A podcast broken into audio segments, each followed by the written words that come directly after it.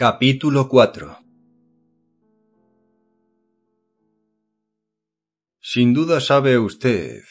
Sí, sí, lo sabe porque se lo conté yo mismo, dijo Svidrigailov iniciando su relato. Que estuve en la cárcel por deudas, una deuda cuantiosa que me era absolutamente imposible pagar. No quiero entrar en detalles acerca de mi rescate por Marfa Petrovna, ya sabe usted cómo puede trastornar el amor en la cabeza a una mujer.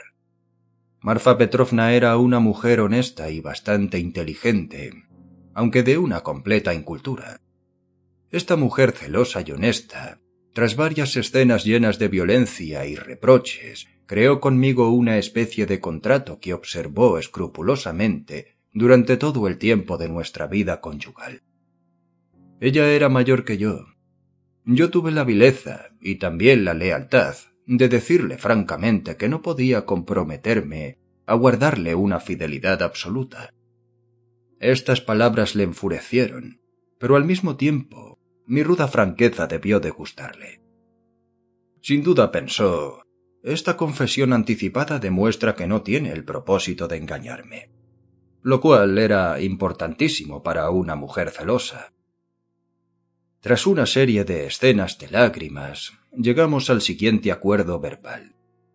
Primero, yo me comprometí a no abandonar jamás a Marfa Petrovna, o sea, a permanecer siempre a su lado como corresponde a un marido. Segundo, yo no podía salir de sus tierras sin su autorización. Tercero, no tendría jamás una amante fija. Cuarto, en compensación, Marfa Petrovna me permitiría cortejar a las campesinas, pero siempre con su consentimiento secreto y teniéndola al corriente de mis aventuras. Quinto, prohibición absoluta de amar a una mujer de nuestro nivel social. Y sexto, si, por desgracia, me enamorase profunda y seriamente, me comprometía a enterar de ello a Marfa Petrovna. En lo concerniente a este último punto, he de advertirle que Marfa Petrovna estaba muy tranquila. Era lo bastante inteligente para saber que yo era un libertino incapaz de enamorarme en serio. Sin embargo, la inteligencia y los celos no son incompatibles. Y esto fue lo malo. Por otra parte, si uno quiere juzgar a los hombres con imparcialidad, debe desechar ciertas ideas preconcebidas y de tipo único y olvidar los hábitos que adquirimos de las personas que nos rodean. En fin, confío en poder contar al menos con su juicio. Tal vez haya oído usted contar cosas cómicas y ridículas sobre Marfa Petrovna. En efecto tenía ciertas costumbres extrañas, pero le confieso sinceramente que siento verdadero remordimiento por las penas que le he causado.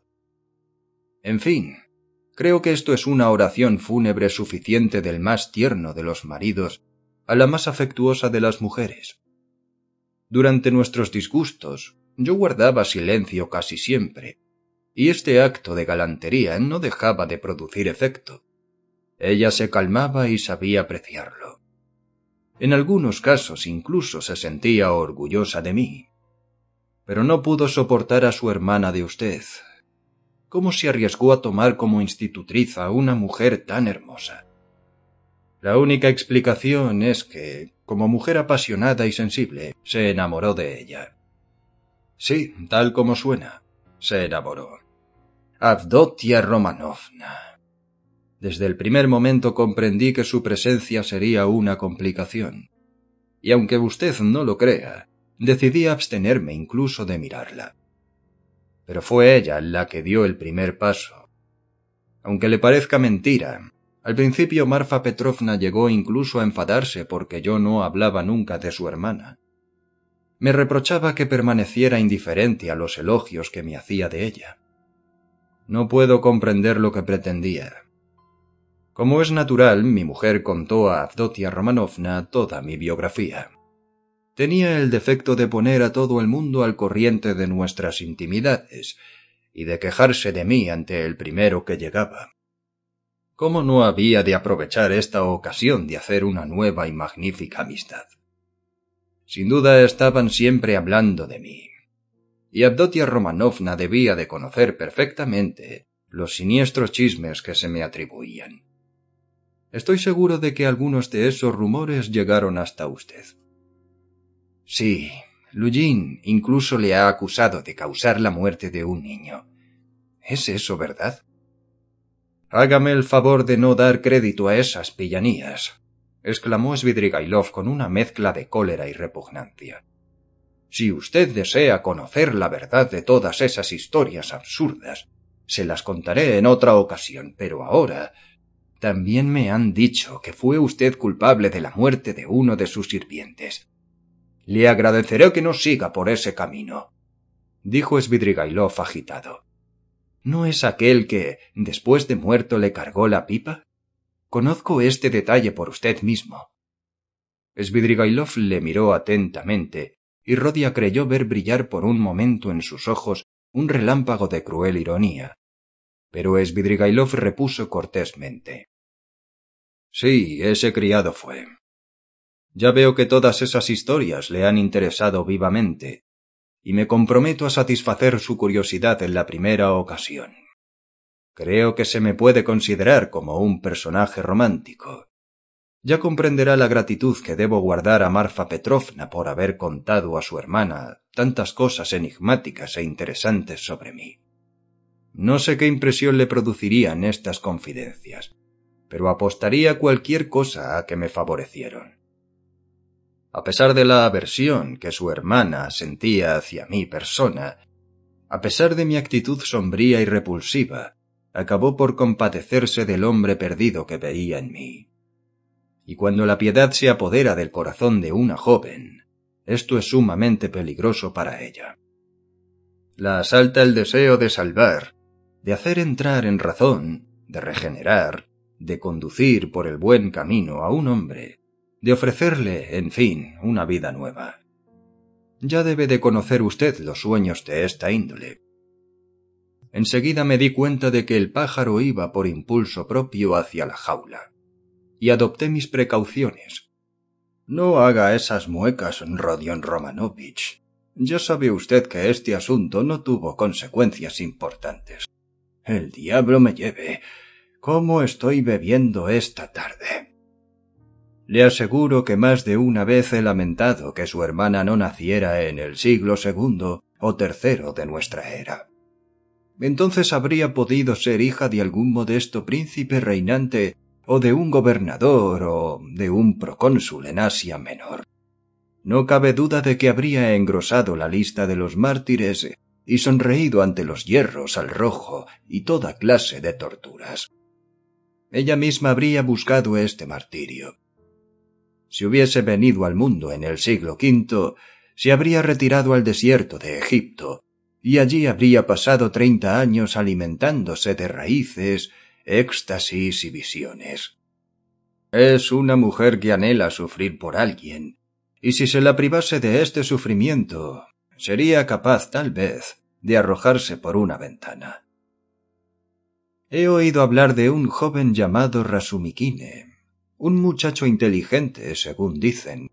A juzgar por su nombre, debe de ser un seminarista. Bien, que este joven cuide de su hermana. En resumen, que he conseguido comprenderla, de lo cual me enorgullezco, pero entonces, es decir, en el momento de trabar conocimiento con ella, fui demasiado ligero y poco clarividente, lo que explica que me equivocara. El diablo me lleve. ¿Por qué será tan hermosa? Yo no tuve la culpa. La cosa empezó por un violento capricho sensual. Abdotia Romanovna es extraordinariamente, exageradamente púdica, no vacilo en afirmar que su recato es casi enfermizo, a pesar de su viva inteligencia, y que tal vez le perjudique. Así las cosas, una campesina de ojos negros, paracha, vino a servir a nuestra casa. Era de otra aldea y nunca había trabajado para otros. Aunque muy bonita, era increíblemente tonta. Las lágrimas, los gritos con que esta chica llenó la casa produjeron un verdadero escándalo. Un día, después de comer, Abdotia Romanovna me llevó a un rincón del jardín y me exigió la promesa de que dejaría tranquila a la pobre paracha. Era la primera vez que hablábamos a solas. Yo, como es natural, me apresuré a doblegarme a su petición e hice todo lo posible por aparecer conmovido y turbado. En una palabra, que desempeñé perfectamente en mi papel. A partir de entonces tuvimos frecuentes conversaciones secretas, escenas en que ella me suplicaba con lágrimas en los ojos, sí, con lágrimas en los ojos, que cambiara de vida. He aquí a qué extremos llegan algunas muchachas en su deseo de catequizar. Yo achacaba todos mis errores al destino, me presentaba como un hombre ávido de luz y finalmente puse en práctica cierto medio de llegar al corazón de las mujeres, un procedimiento que, aunque no engaña a nadie, es siempre de efecto seguro. Me refiero a la adulación. Nada hay en el mundo más difícil de mantener que la franqueza, ni nada más cómodo que la adulación. Si en la franqueza se desliza la menor nota falsa, se produce inmediatamente una disonancia, y con ella el escándalo. En cambio, la adulación, a pesar de su falsedad, resulta siempre agradable, y es recibida con placer, un placer vulgar si usted quiere, pero que no deja de ser real. Además, la lisonja, por burda que sea, nos hace creer siempre que encierra una parte de verdad. Esto es así para todas las esferas sociales y todos los grados de la cultura. Incluso la más pura vestal es sensible a la adulación. De la gente vulgar no hablemos. No puedo recordar sin reírme cómo logré seducir a una damita que sentía verdadera devoción por su marido, sus hijos y su familia. Qué fácil y divertido fue. El caso es que era verdaderamente virtuosa, por lo menos a su modo. Mi táctica consistió en humillarme ante ella e inclinarme ante su castidad. La adulaba sin recato, y apenas obtenía un apretón de mano o una mirada.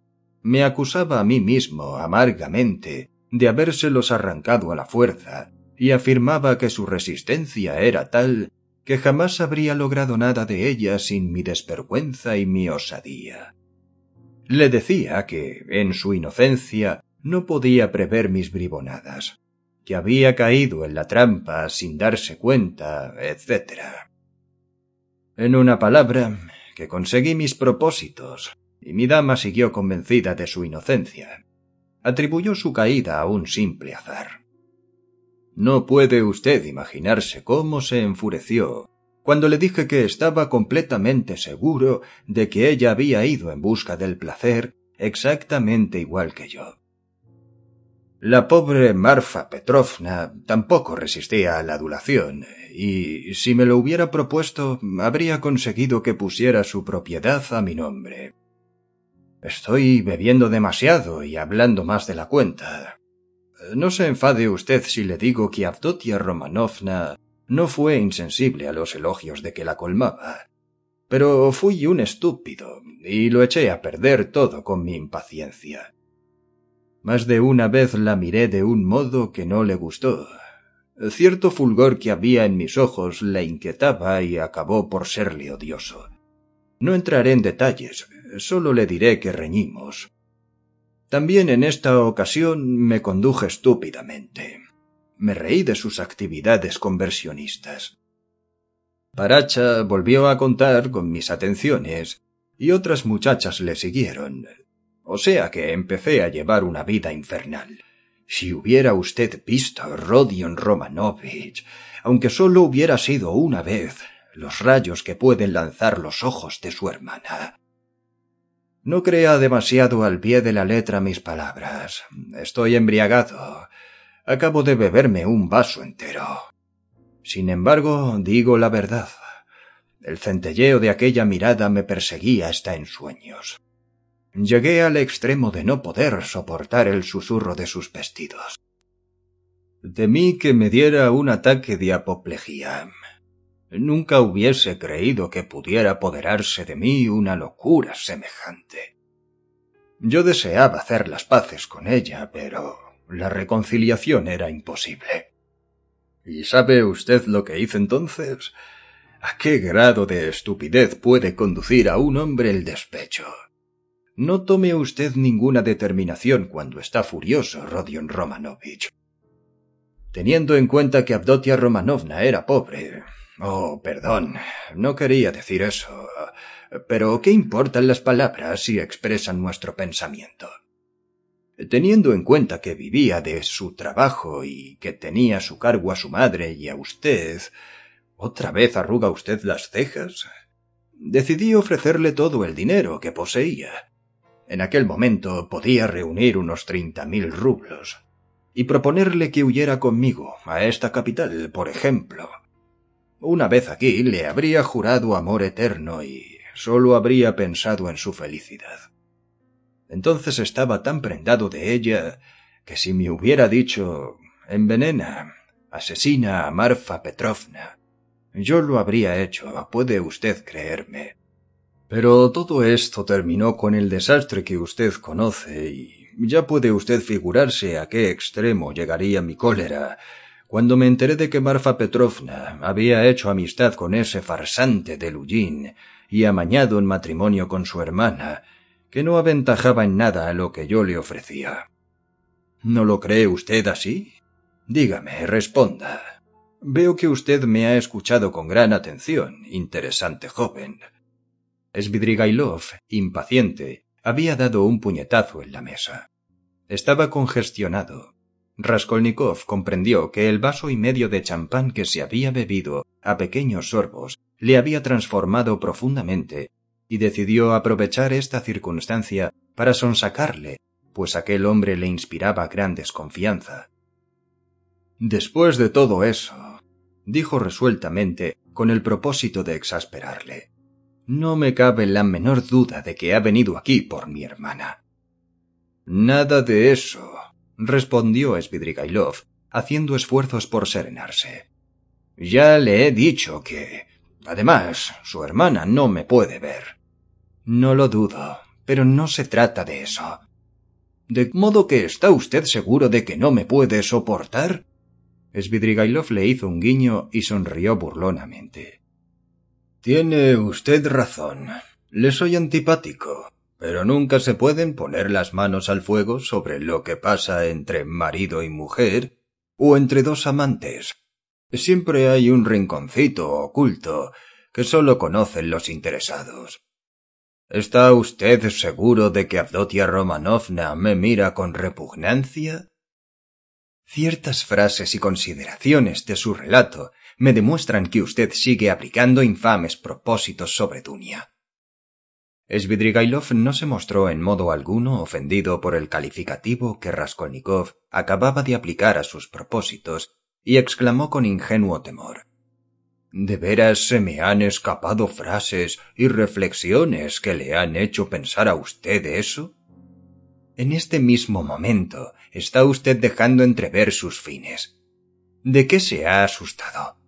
¿Cómo explica usted esos repentinos temores? ¿Que yo me he asustado? ¿Que tengo miedo? ¿Miedo de usted?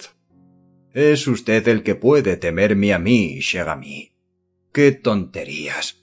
Por lo demás, estoy borracho, ya lo veo. Si bebiera un poco más podría cometer algún disparate. Que se vaya al diablo la bebida. Eh. traedme agua. Cogió la botella de champán y la arrojó por la ventana sin contemplaciones. Felipe le trajo agua. Todo es absurdo, añadió empapando una servilleta y aplicándosela a la frente. En dos palabras puedo reducir a la nada sus suposiciones. ¿Sabe usted que voy a casarme? Ya me lo dijo. Ah, sí. Pues no me acordaba.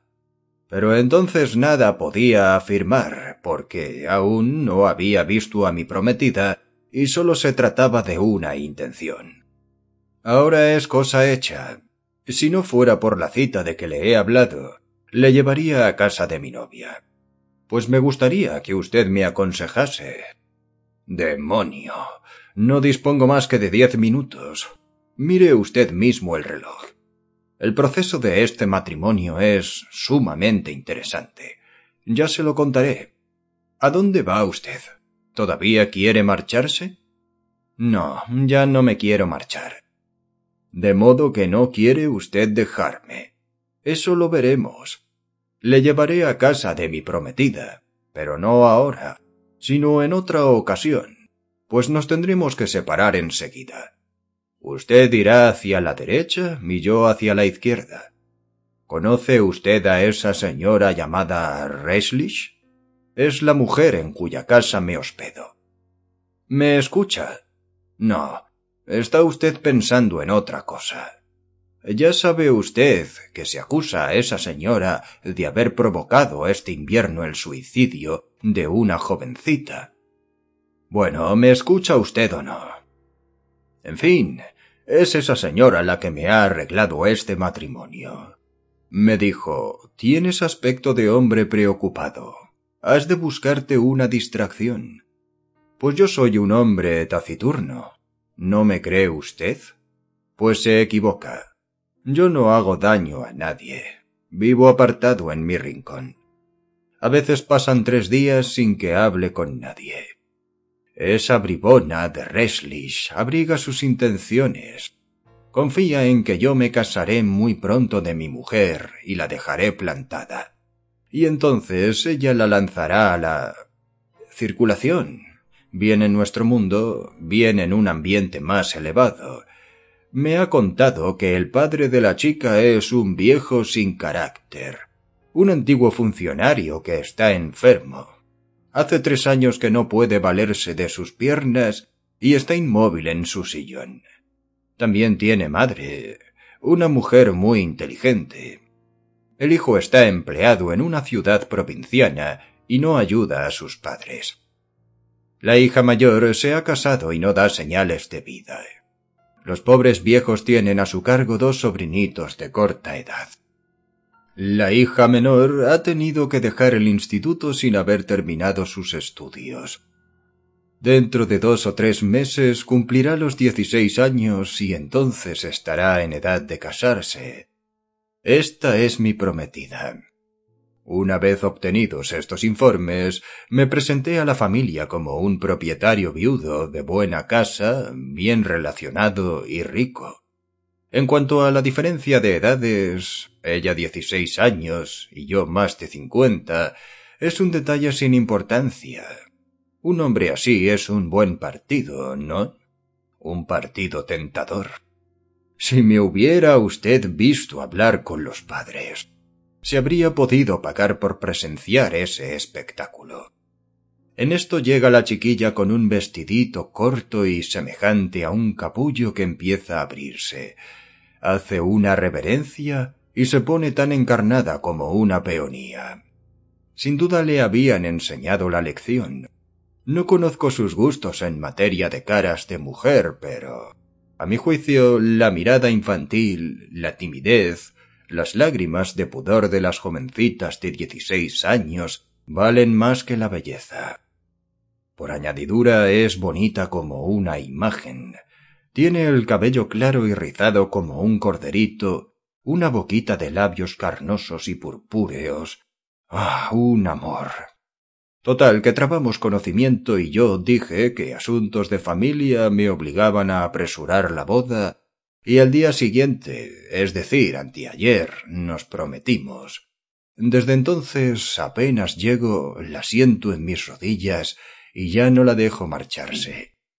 Su cara enrojece como una aurora y yo no ceso de besarla. Su madre la ha leccionado, sin duda, diciéndole que soy su futuro esposo y que lo que hago es normal. Conseguida esta comprensión, el papel de novio es más agradable que el de marido. Esto es lo que se llama la natura et la verita. He hablado dos veces con ella, la muchachita está muy lejos de ser tonta. Tiene un modo de mirarme al soslayo que me inflama la sangre. Tiene una carita que recuerda a la de la Virgen Sixtina de Rafael. ¿No le impresiona la expresión fantástica y alucinante que el pintor dio a esa Virgen?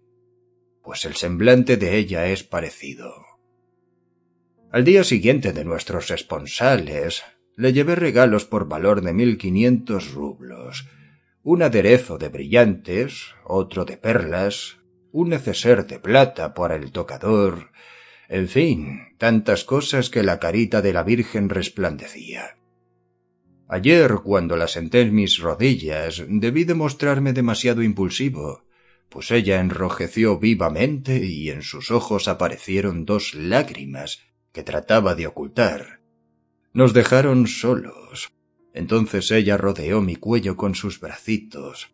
Fue la primera vez que hizo esto por propio impulso. Me besó y me juró ser una esposa obediente y fiel, que dedicaría su vida entera a hacerme feliz y que todo lo sacrificaría por merecer mi cariño, y añadió que esto era lo único que deseaba y que para ella no necesitaba regalos. Convenga usted que oír estas palabras en boca de un ángel de dieciséis años, vestido de tul, de cabellos rizados y mejillas teñidas por un rubor virginal, es sumamente seductor. Confiéselo, confiéselo. Oiga, oiga, le llevaré a mi casa de mi novia, pero no puedo hacerlo ahora mismo. Total, que esa monstruosa diferencia de edades aviva su sensualidad. ¿Es posible que usted piense seriamente en casarse en esas condiciones? ¿Por qué no? Es cosa completamente decidida. Cada uno hace lo que puede en este mundo y hacerse ilusiones es un medio de alegrar la vida. Pero qué moralista es usted. Tenga compasión de mí, amigo mío. Soy un pecador. Ahora comprendo que se haya encargado usted de los hijos de Catalina Ivanovna. Tenía usted sus razones. Adoro a los niños. Los adoro de veras exclamó Svidrigailov echándose a reír. Sobre este particular puedo contarle un episodio sumamente curioso. El mismo día de mi llegada empecé a visitar antros. Estaba sediento de ellos después de siete años de rectitud.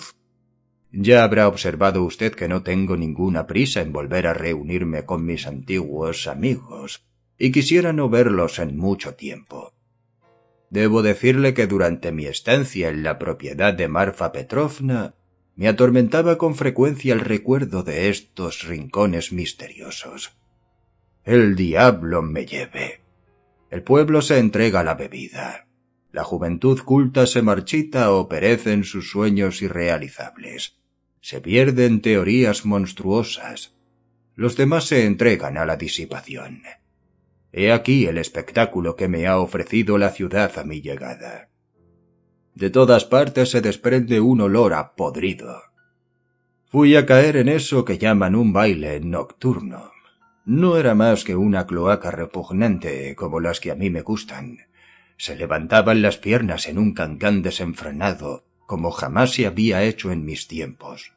Es el progreso, de pronto veo una encantadora muchacha de trece años que está bailando con un apuesto joven. Otro joven los observa de cerca.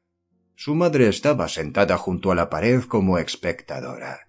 Ya puede usted suponer qué clase de baile era. La muchachita está avergonzada, enrojece.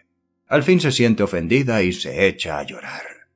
El arrogante bailarín la obliga a dar una serie de vueltas haciendo toda clase de muecas, y el público se echa a reír a carcajadas y empieza a gritar Bien hecho. Así aprenderán a no traer niñas a un sitio como este. Esto a mí no me importa lo más mínimo.